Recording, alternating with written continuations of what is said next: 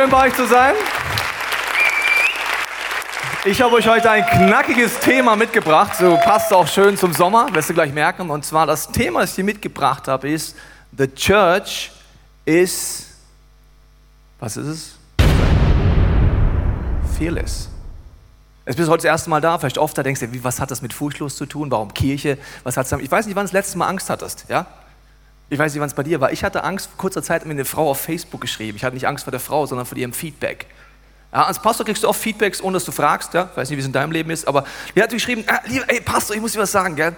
Ich habe letzten Sonntag mal dich nochmal genauer angeschaut. Ich sage, ja und, was war dann? Habe ich mir gedacht. Ja, und dann habe ich gesehen, du kriegst echt weniger Haare auf dem Kopf. Und ich habe schon viele Männer mitgekriegt in meinem Leben, die schaffen den Absprung nicht. Ja? Weil sie dann einfach nicht dazu stehen, dass da eine Klatze kommt. Und dann hat sie mir Bilder geschickt von Bruce Willis und andere hat gesagt, schau, du musst jetzt dafür sorgen, dass dein Bart länger wird. Du musst einfach eine Brille tragen und dann abrasieren. Habe ich das durchgelesen, habe meine Frau gefragt, Schatz, stimmt das? Sie sagt, ja, meine Frau ist ja viel kleiner als ich. Sie sagt, ich sehe das nicht so. Logisch sieht es nicht so.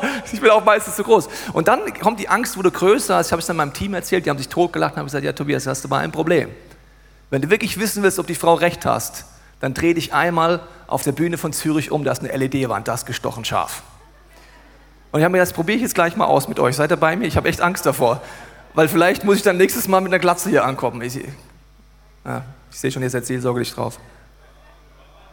Oh nö, geht noch, oder? Geht noch. Da kann ich noch ein halbes Jahr. Okay, geht noch, okay. Also die Kirche ist furchtloses Thema heute und äh, das Problem an Kirche ist ja folgende, dass wir Vorstellungen haben. Der Nick hat vorhin gesagt, der manchmal sich vorstellt, es gibt das ICF, es gibt Miche und so weiter. Die Kirche, um die ich rede, ist die Apostelgeschichte heute.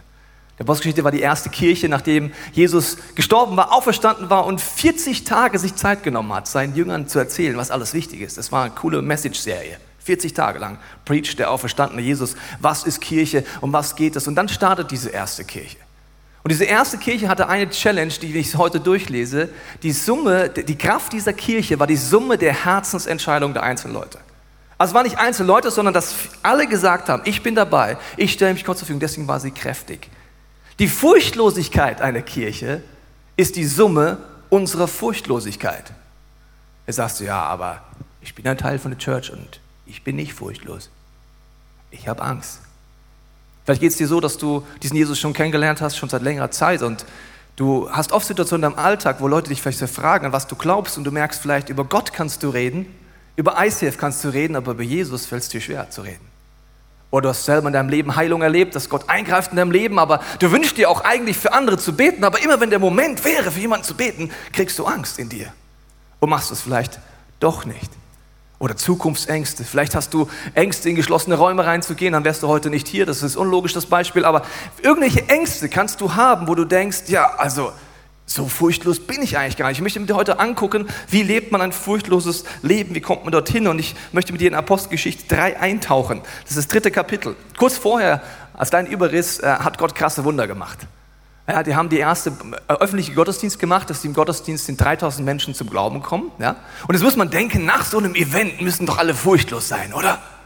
Da denkt man sich, Mensch, Gott kann alles. Egal was passiert. Da kann doch nichts mehr passieren. Aber dann kommt Apostelgeschichte 3. Und Apostelgeschichte 3 wird in deinem Leben schon passiert sein oder wird noch passieren, wenn du mit Gott unterwegs bist. Apostelgeschichte 3 wiederholt sich immer und immer wieder. Die Situation ist folgende. Jesus ist bereits in den Himmel aufgefahren und seine Jünger sind unterwegs, die kommen an den Tempel und dort sitzt ein Gelähmter. Und Petrus, der einige Zeit vorher noch die Hosen gestrichen voll hatte, als eben jemand gefragt hat, du bist doch Christ, oder? Nein, bin kein Christ. Doch, du warst doch mit Jesus unterwegs. Nein, ich weiß nicht mal, wie man Jesus schreibt. Also dieser Petrus, mit dem ist etwas passiert, dass er also den Gelähmten sieht, sagt er, ich bete für dich und der Gelähmte wird geheilt nach Jahrzehnten Lähmung. Kurze Frage, wer von euch ist der Meinung, sowas sollte man auf keinen Fall tun?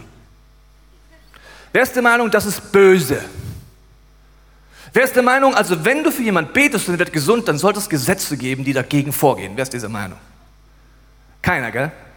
Man denkt sich, das ist doch super. Wer kann ein Problem damit haben, wenn jemand, der gelähmt war, wieder laufen kann? Müssten doch alle sagen, toll, super. Party. Das Dumme ist, in der Postgeschichte 3 läuft es genau anders. Sie werden gefangen genommen, sie werden ausgepeitscht und dann wird ihnen zweimal angedroht, redet auf keinen Fall mehr über Jesus. Und dann zwischendurch, die Jünger sind vollkommen perplex, sagen, Entschuldigung, ich hätte mal eine Frage. Also werden wir ernsthaft angeklagt, weil wir für Heilung gebetet haben? Nur Rückfrage, nicht, dass ich jetzt was falsch verstehe, Herr Richter. Ja, genau. Macht Sinn, gell? Macht total Sinn. Ich mache es ein bisschen ironisch. Wenn du die geistige Dimension nicht ernst nimmst in deinem Leben, macht es überhaupt gar keinen Sinn. Du machst etwas Gutes, du erzählst vielleicht von Jesus, du betest für jemanden und du kriegst Gegenwind. Das macht keinen Sinn. Das ist etwas Tolles, verstehst du? Apostelgeschichte 3, sie erleben das und dann reagieren sie darauf. Die Frage ist, die werden eingeschüchtert. Die haben gesagt, wenn du noch einmal über Jesus redest, Kollege, dann werden wir dich foltern, schnappen, ins Gefängnis schmeißen, bis du verrottest. Das sind Momente, da könnte man schon mal Angst kriegen, oder? Könnte man sagen, ja, weiß auch nicht, ist mit Jesus, ist es das wert?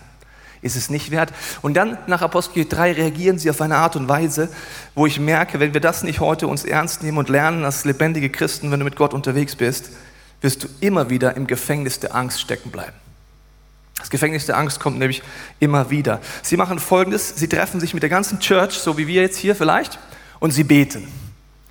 Und es waren Leute, die aus dem hebräischen Kontext waren und die hatten, ich sage es mal, es waren keine Schweizer Christen und keine deutschen Christen. Ich werde gleich zeigen, warum man das sehr schnell merkt, dass es keine Schweizer und keine deutschen Christen waren, weil sie beten ganz anders als die meisten von uns, inklusive mir. Die beten jetzt, nachdem sie freigekommen sind, sie Angst haben und alles gegen sie spricht, folgendes Gebet. Apostelgeschichte 4. Als sie das hörten, erhoben sie einmütig die Stimme zu Gott und sprachen. Herr, du hast den Himmel und die Erde und das Meer geschaffen, alles, was dazugehört. Woran merke ich, dass sie anders das Gebet anfangen als wir? Wie würdest du ein Gebet anfangen in so einer Situation? Ich würde anfangen, ey Gott, ich habe ein Problem. Die bedrohen mich. Hast du es überhaupt mitbekommen, Gott? Es ist echt ein Problem hier unten. Die Kacke ist am Dampfen. Mir ist die Hose gestrichen voll. Was soll ich tun, Gott? Und ich erzähle Gott relativ lang das Problem. Ist dir mal aufgefallen? So als hätte es Gott verpasst als würde an der Himmelsbarm im Erzengel Gabriel gerade einen Caipirinha schlürfen, weil Summer Celebrations sind und nur Guest-Speaker da sind. Da muss er nicht so gucken wie sonst. Verstehst du? Und dann sagt er auf einmal, oh, was, Tobias? Da gibt es Probleme? Wusste ich ja gar nicht. Also wir erzählen Gott relativ lang das Problem und dann machen wir Gott Vorschläge, wie er das Problem zu lösen hat. So beten wir normal als Schweizer oder deutsche Christen, oder nicht? Sie fangen überhaupt nicht so an. Sie fokussieren sich, mit wem rede ich als allererstes. Ich rede mit dem Gott, der Himmel und Erde geschaffen hat. Das ist der Hiskia-Style. König Hiskia erlebt Rufmord. Es werden Briefe geschickt an seine ganze Armee. Im ersten Teil der Bibel kannst du nachlesen. Und er wird schlecht dargestellt. Was macht er? Er nimmt den Brief, legt ihn vor Gott hin und dann fängt er an zu beten. Aber jetzt, was machen sie als nächstes? Du hast durch den Mund unseres Vaters Davids, deines Knechtes, durch den Heiligen Geist gesagt, Warum türben die Völker? Warum machen die Nationen vergebliche Pläne? Die Könige der Erde stehen auf und die Herrscher haben sich verbündet gegen den Herrn und seinen Gesalbten. Wahrhaftig verkündet, verbündet haben sich in dieser Stadt gegen deinen heiligen Knecht Jesus, den du gesalbt hast, Herodes, Pontus Pilatus, mit den Heiden und den Stämmen Israels, um alles auszuführen, was deine Hand und dein Wille im Voraus bestimmt haben. Bevor sie über das Problem reden, sagen sie, der lebendige Gott, mit dem rede ich jetzt, der ist außerhalb der Zeit, der wusste vorher schon, dass wir Ärger kriegen. Und mit dem Gott unterhalte ich mich jetzt mal kurz. Das ist eine ganz andere Perspektive. Und dann kommt einen, ein weiterer Satz, jetzt erklären Sie kurz, doch jetzt Herr, sieh auf ihre Drohung und gib deinen Knechten die Kraft, mit allem Freimut dein Wort zu verkünden. Freimut Haverkamp ist nicht nur Pastor von Hillsong, sondern ist auch ein altes deutsches Wort. Das Wort Freimut heißt Offenheit im Reden und unerschrocken sein. Sie beten interessanterweise nicht, nimm das Problem weg. Das ist das Zweite, was wir deutsche und Schweizer Christen gerne beten. Also wir beten erst, wir beschreiben Gott das Problem und dann sagen wir, Gott, nimm das Problem bitte weg. Nimm den Chef bitte weg, der blöd zu mir ist. Löst du das Problem. Die zwei Sachen beten wir. Dafür beten die gar nicht. Die beten für sich. Veränder mich, mach mich mutig. Und jetzt kommt ein Gebet. Dieses Gebet habe ich mal, als ich ganz frisch Christ war, jemanden beten hören in meiner Small Group. Ich habe gedacht, Mensch, das ist so ein charismatischer Christ. Kennen Sie so Gebete? Also ich mit 19 habe immer gedacht, so, ich kann gar nicht beten, weil ich nicht so krasse Worte immer verwendet habe. Ich habe immer gesagt, Herr Jesus, hier bin ich, so ein Problem und so. Und dann hat der gebetet, diesen Bibelvers. Ich dachte, boah, seid ihr bereit? Das charismatischste Gebet der Bibel, das ich kenne. Achtung, schnall dich an. Streck deine Hand aus, damit Heilung und Zeichen und Wunder geschehen durch den Namen deines heiligen Knechtes Jesus. Ist das mal ein Gebet? Ha? Streck du deinen heiligen Arm aus. Come on, Jesus. Ich so, wow, Glaubenshelden, so bete ich selten. Das ist ein ganz krasses Gebet. Das habe ich so lange gedacht, bis ich selber die Bibel gelesen habe. Weil man kann es so verstehen, so kann man auch beten in so Problemen. Gott, es gibt hier riesen Challenge hier unten. Ich erkläre dir das Problem und ich bitte dich, dass du das Problem weggehst und dass du deinen mächtigen Arm bewegst. Wenn die Bibel weiterliest, sagt Gott, schaut mal Jungs, Mädels, ich habe einen Plan. Mein Sohn war drei Jahre auf dieser Erde mit seinem Leib, leibhaftig. Dann ist er in den Himmel aufgefahren und hat gesagt, ab heute seid ihr mein Leib. Noch mitgekommen? Okay. Jetzt bete ich, Gott, beweg du deinen mächtigen Arm. Wer ist denn das? Der Arm. Wir? Wir? Schön, gell? Ja, wie jetzt wir? Ja, wir. Die beten für sich selber, ohne es zu merken. Weil sie denken, ich, ich glaube, sie denken am Anfang, sie sind Cheerleaders, sie schauen dann zu und sagen, was Gott alles macht. Aber nein, sie beten für sich. Weil die Kirche ist die Summe der Herzen. Sie beten für ihr Herz, für Freimut, für angstfreies Leben, dass sie zu Gott stehen. Und ich glaube, das Problem an Kirche, das Problem auch als Christ ist oft, wir bleiben an diesem Punkt stecken. Apostelgeschichte 3. Wir bleiben dort stricken. Wenn du mit Jesus unterwegs bist, vielleicht auch ganz frisch, du bist motiviert, du erzählst Freunden von Gott, es wird immer Apostelgeschichte 3 kommen. Irgendein Arbeitskollege, irgendjemand in deiner Familie, irgendjemand wird sagen, hör auf damit bist schräg geworden. Warum redest du immer für Jesus? Irgendjemand wird dir den Baseballschläger in dein Gesicht hauen und sagen, hör auf. Wenn du es noch nicht hattest, welcome to reality, es wird passieren. Wenn wir dieses Prinzip nicht verstehen, werden wir dann in unserem Gefängnis der Angst sitzen bleiben und nicht reagieren. In der Bibelstelle heißt es weiter, als sie gebetet hatten, bebte der Ort, an dem sie versammelt waren, und alle wurden mit dem Heiligen Geist erfüllt, und sie verkündeten freimütig das Wort Gottes. Krass. Der Heilige Geist kommt in die Situation rein. Jetzt ist die Frage, wie mache ich das? Weil wir haben alle Ängste, glaube ich. Übrigens, die Deutschen sind Weltmeister in der Angst. Ich weiß nicht, wo die Schweiz liegt.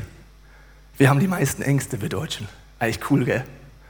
Wir haben gleichzeitig das best abgesichertste Sozialsystem der Welt, aber wir haben Zukunftsangst und Versorgungsangst. Weißt du, was das Schlimmste ist, was einem Deutschen passiert? Er kriegt Sozialhilfe. Eine Wohnung, ein Fernseher, Essen, Trinken. Schlimm.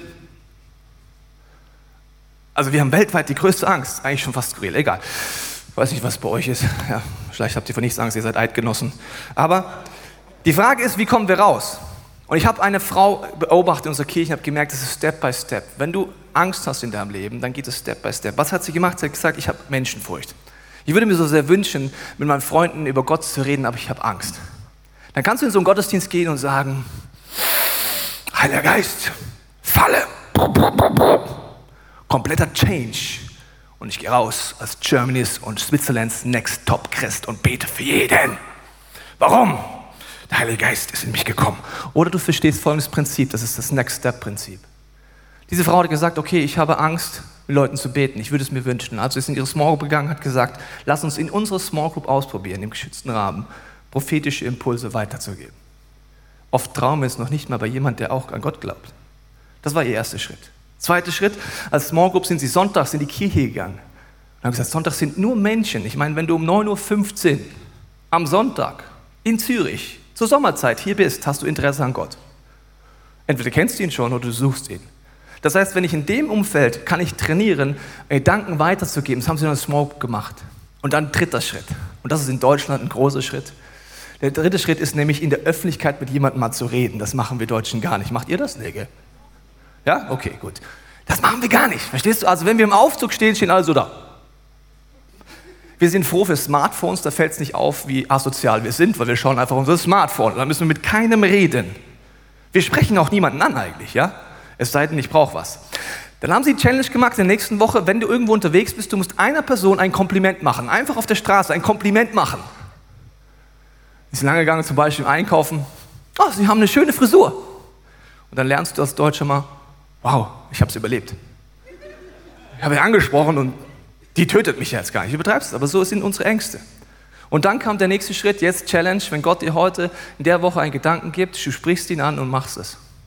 Diese Frau geht an den Einkaufswagen, vor sich ist an der Kasse eine andere Dame mit einem Fisch in ihrem Einkaufswagen. Sie hat den Gedanken, diese Frau braucht Hoffnung. Wie man auch immer von Fisch auf Hoffnung kommt, Heiliger Geist ist sehr interessant.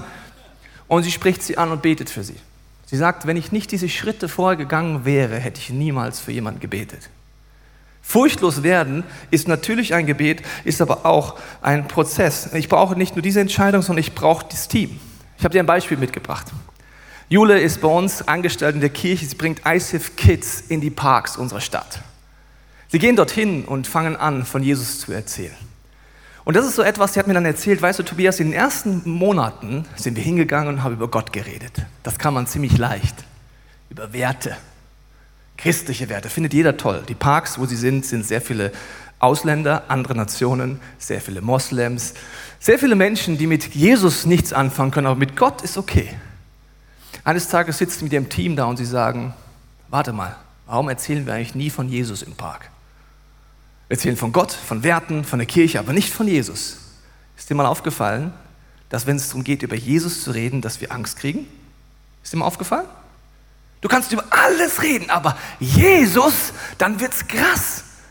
Das trauen uns fast nicht über die. Oh, letztendlich war, ich meine, das ist auch so ein Vorwurf an die Christen, ja. Zum Beispiel letztendlich, oder jedes Mal, wenn ein äh, Pressetyp kommt von einer Zeitung, der fragt mich immer das Gleiche. Ich weiß nicht, wie es bei euch ist. Der fragt sich immer, Herr Teichen, missioniert das ICF?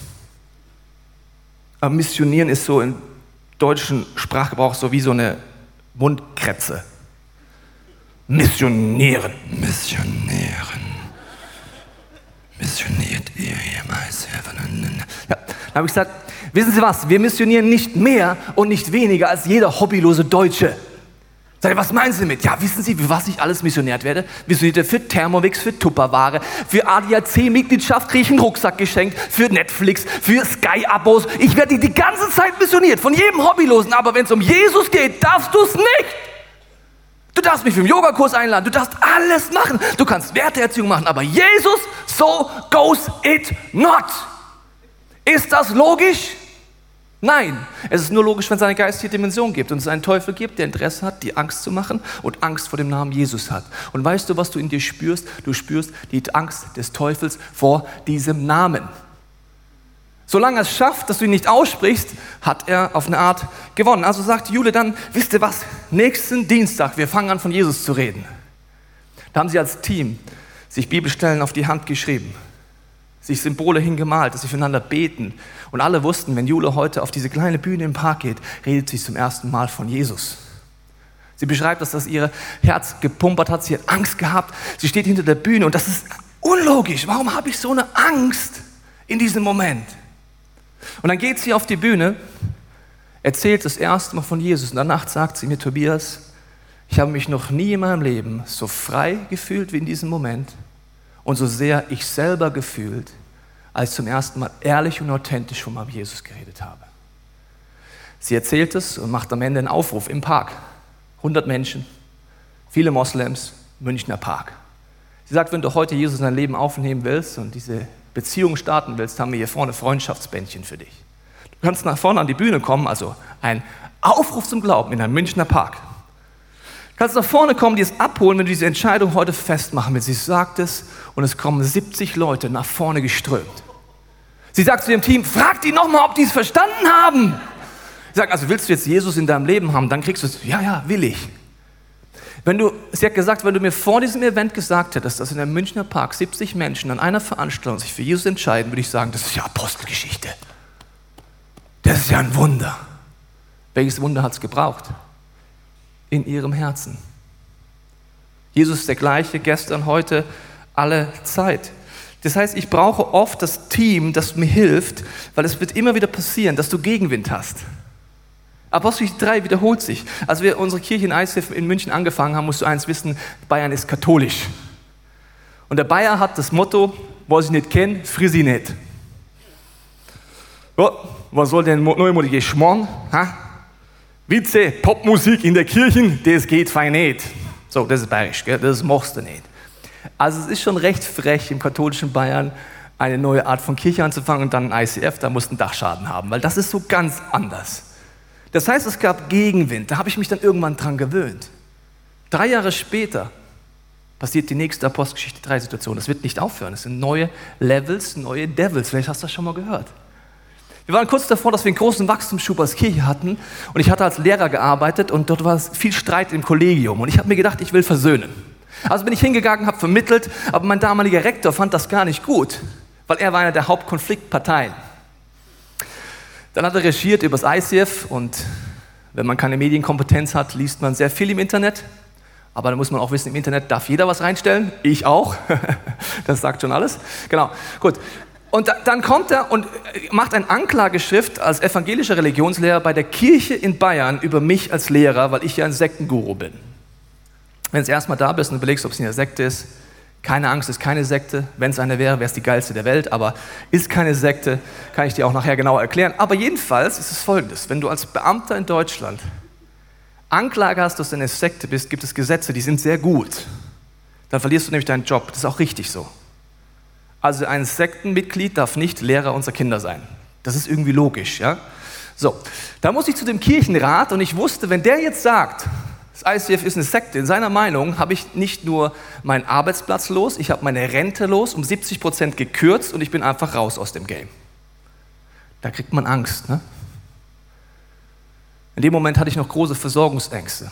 Aber ich habe das Prinzip verstanden. Ich habe meine Small Group mit reingenommen, ich habe diesen Gott mit reingenommen und dann stand ich vor diesem Mann und er hat mich verhört. Und am Ende hat er gesagt, was machen Sie jetzt? Wollen Sie freiwillig zurücktreten? Dann können wir den Fall einfach jetzt als Religionslehrer, dann können wir den Fall beenden. Sie bleiben Beamter, Sie behalten Ihre Pension. Oder wollen Sie nicht zurücktreten? Jesus verspricht dir, dass wenn du anfängst, über ihn zu erzählen, dass er dir die richtigen Gedanken gibt. Ich höre so inner mich und ich merke, ich bin ruhig und auf einmal hatte ich so einen, ich nenne das mal Martin Luther-Moment.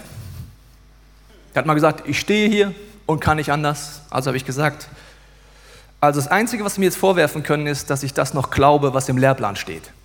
Und das lebe. Wenn das ein Grund für die evangelische Kirche ist, mich zu feuern, dann feuern Sie mich bitte jetzt. Stille. Er schaut mich an. Ich sage, und jetzt? Sag, ich weiß auch nicht. Wie, Sie wissen auch nicht. Ich sagte, ja, jedem freikirchlichen Christen, dem er das Angebot gemacht hat, zurückzutreten oder dazu zu stehen, hat bis jetzt zurückgezogen. Er weiß jetzt selber nicht, was er mit mir machen soll. Ich sagte, ja, was soll ich jetzt machen? Ja, gehen Sie wieder an die Arbeit. Okay.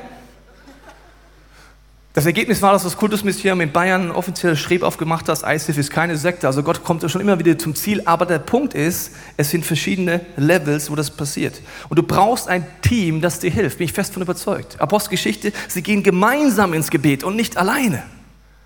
Ich hatte eine Angst in meinem Leben, wo ich wusste, der muss ich nach und nach stellen. Vor drei Jahren hatte ich eine Herzoperation. Bei dieser Operation habe ich gemerkt, dass danach ich viele Ängste in meinem Leben hatte. Ich habe zum Beispiel danach gedacht, ich kriege keine Luft in geschlossenen Räumen. Ich habe nach der Operation gedacht, ich kriege einen Herzinfarkt. Also wusste ich, ich muss mich der Angst stellen, wieder in die eigene Kirche zu gehen. Wenn du so eine Angst nicht hast, dann kannst du es jetzt nicht nachvollziehen und Ängste musst du auch gar nicht nachvollziehen, weil die sind für mich real. Ich habe es meiner Small Group erzählt, wir sind gemeinsam in die Kirche gefahren, sie saß mit mir ganz hinten oben und sie standen neben mir und ich habe gesagt, atme Tobias, atme. Wir haben gebetet und gemeinsam wieder vorwärts gegangen. Ich musste U-Bahn fahren lernen wieder. Unterirdisch. Geschlossene Räume. Nach und nach mit meiner Small Group, durch Gebet, durch diese Prinzipien. Und dann hatte ich einen dritten Punkt. Und zwar musste ich in Flugzeugen es aushalten. Weil das habe ich alles hingekriegt, aber nach zwei Minuten kann ich aussteigen aus der U-Bahn. Wenn du über den Atlantik, Atlantik fliegst, kannst du nicht aussteigen aus dem Ding. Also war das Flugzeug mein nächster Schritt. Und dann hatte ich noch eine Angst, die wusste ich. Unterirdisch Höhlen. Die Angst, die killt mich. Ich war unterwegs in Israel und dort gibt es einen Gang, den hat König Hiskia gebaut, unter Jerusalem lang, durch das Felsmassiv durch. Ich habe dir mal ein paar Bilder mitgebracht. Diese Bilder zeigen, wie man dort runterläuft und wie das dann da unten aussieht. Ich weiß nicht, ob wir die da haben. Und wenn du dort runtergehst, weißt du, es ist ein Tunnel. Er ist so breit wie meine Schultern. Meistens so, dass du so laufen musst. Unten läuft Wasser. Es ist stockdunkel. Und du musst 15 Minuten in eine Richtung gehen, weil du kannst nicht zurück. Hinter dir kommen dicke Amerikaner, da willst du auch nicht zurück. Das ist nicht erfunden, also da, da will ich einen stecken sehen hinter mir. Der kam auch fast nicht mehr raus. So. Das heißt, du musst nach vorne, 15 Minuten, dunkel, Wasser, eng.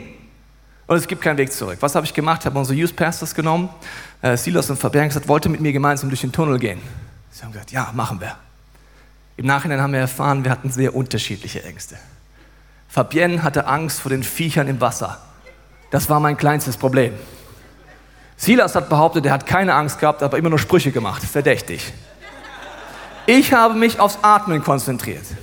Während wir dort langlaufen, fängt die Fabienne auf einmal an zu singen. I'm no longer slave of fear. I am a child of God. I'm no longer slave of fear. I am a child of God. Sie singt es, ich konzentriere mich aufs Atmen, Silas auf Sprüche machen. Und wenn wir durch durchgehen, merke ich, mit Schritt für Schritt schaffe ich es, in diesem Team Durchbrüche zu erleben. Ich habe dir mal ein Video mitgebracht, ich weiß nicht, ob es funktioniert, dass du kurz einen Eindruck kriegst, hast, wann wir Angst haben, wie wir uns dann verhalten. Haben wir das da, das Video? So, guten Tag, guten Tag. Machst du ein Video? Ja, läuft. Ja, also wir sind hier im äh, Turm, wir sind hier. Dann liegt hier Platz 1, weil das ist jetzt ja. noch viel Platz hier, muss man sagen. Und wir gehen jetzt weiter, versuchen gut zu atmen, ruhig ja. zu atmen. Was ist deine, was ist deine Statement? Jesus ja. ist auf unserer Seite. Mach mal kurz deine Lampe aus. Das hat in die Hose gemacht. Ja. Mach mal kurz deine Lampe aus, dann siehst du nicht. Ja, sehr schön. Also du siehst, das ist die Situation.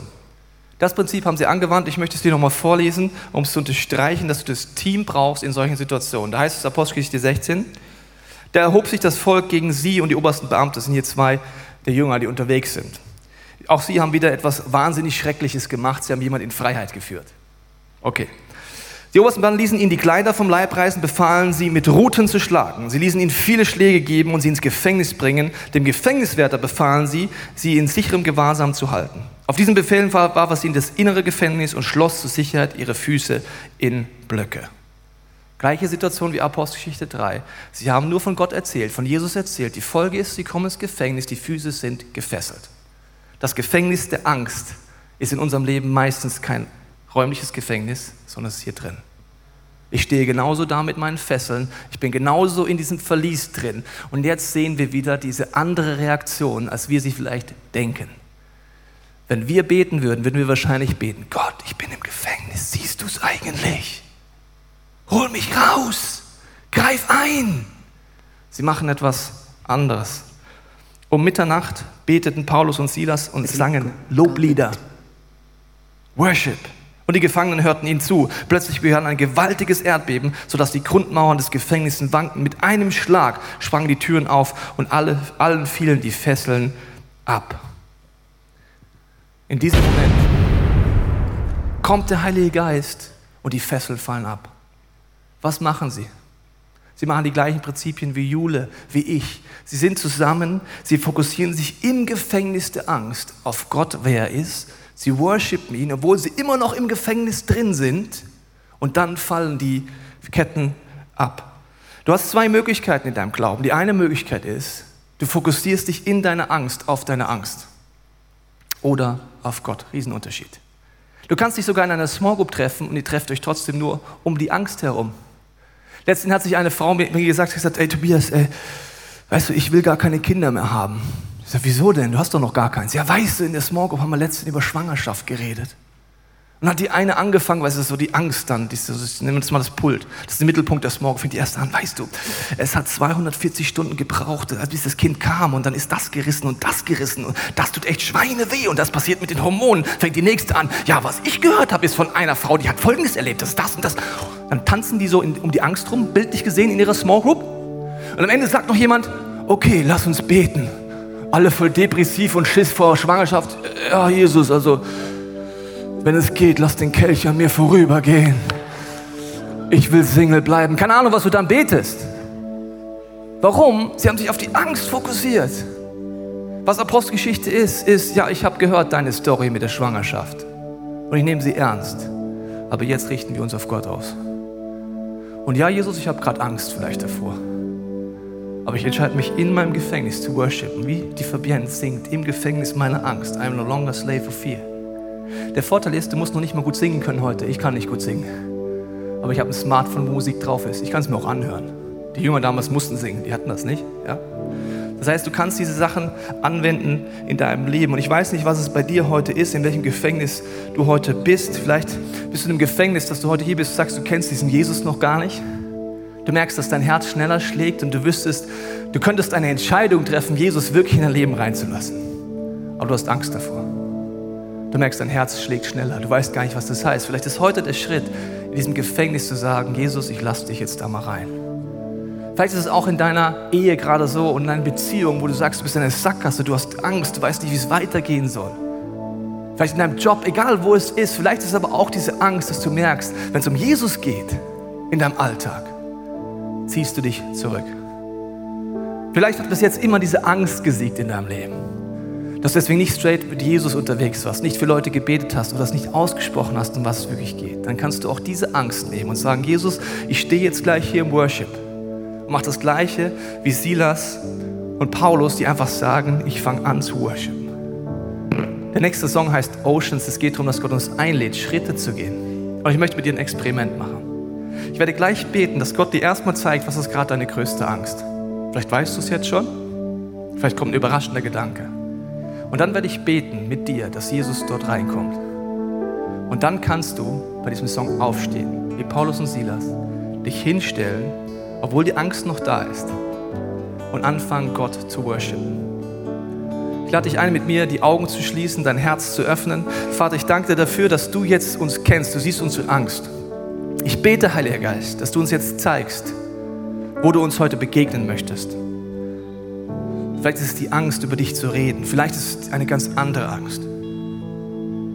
Jesus, wir wollen jetzt einfach in der Stille kurz dir die Frage stellen, in welche Angst möchtest du uns heute begegnen?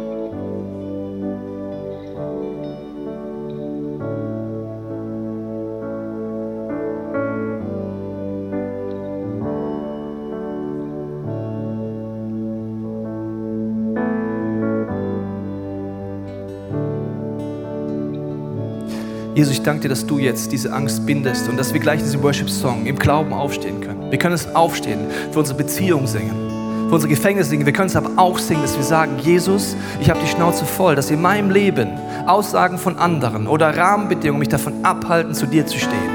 Ich möchte eine Person werden, die diese Freiheit erlebt, diese Kraft erlebt, was es heißt, über dich zu reden, Jesus, deinen Namen nicht zu verstecken. Ich werde in Zukunft eine Person sein, Jesus, die sagt, wenn ich Angst in mir verspüre, verstehe ich ab heute nur noch eins. Der Teufel hat Angst vor mir. Und diese Angst werde ich nehmen, Jesus, und sagen, ich spreche deinen Namen aus, wenn es nicht wichtig ist. Vater, wir stehen jetzt gleich auf.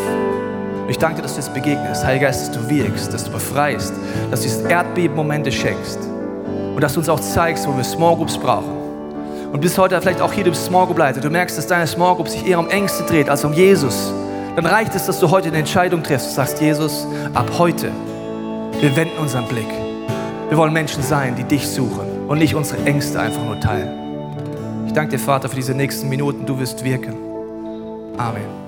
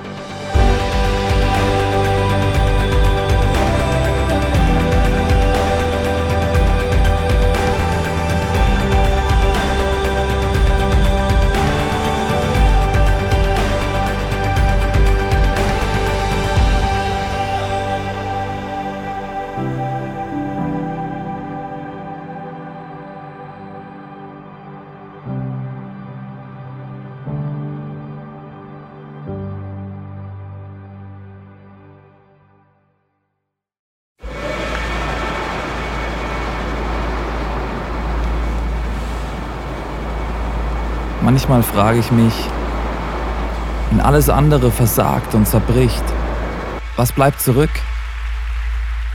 Warum sind wir von überall hierher gekommen? Weil am Ende vom Tag nichts anderes Bestand hat. Wie würde das aussehen? Was wären die Konsequenzen von etwas so Radikalem? Wie würde es aussehen, Jesus tatsächlich zu folgen?